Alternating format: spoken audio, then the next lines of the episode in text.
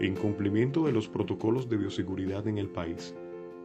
Como si fuera cuestión del pasado, la Policía Nacional sigue sorprendiendo a centenares de personas en celebraciones clandestinas, las cuales se llevan a cabo en patios, en casas, en fincas y en diferentes lugares en donde consideren que pueden evadir a la autoridad, sin darse cuenta de que están colocando en riesgo su vida, la vida de sus familias y la vida de sus propios vecinos.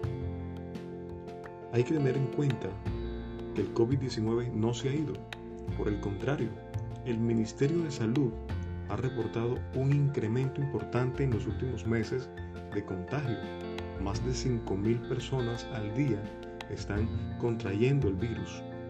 Por eso debemos mantenernos firmes cumpliendo con todos los protocolos de bioseguridad y evitando las fiestas y las aglomeraciones.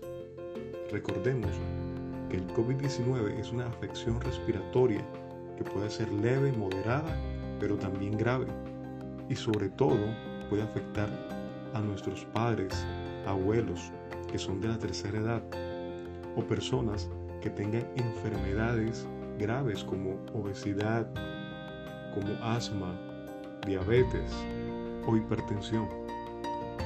Una de las formas más efectivas para prevenir el contagio es lavar nuestras manos correctamente con agua y jabón.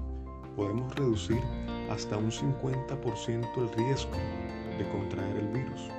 Evita el contacto cercano con personas enfermas. Al estornudar, cúbrete con la parte interna del codo. Si tienes síntomas de resfriado, quédate en casa y usa tapabocas. Limpia y desinfecta los objetos que tocan con frecuencia y por supuesto ventila tu casa. Si sigues todos estos protocolos, vas a poder protegerte y proteger a los que están cerca de ti. Cuidar la salud y la de tu familia está en tus manos.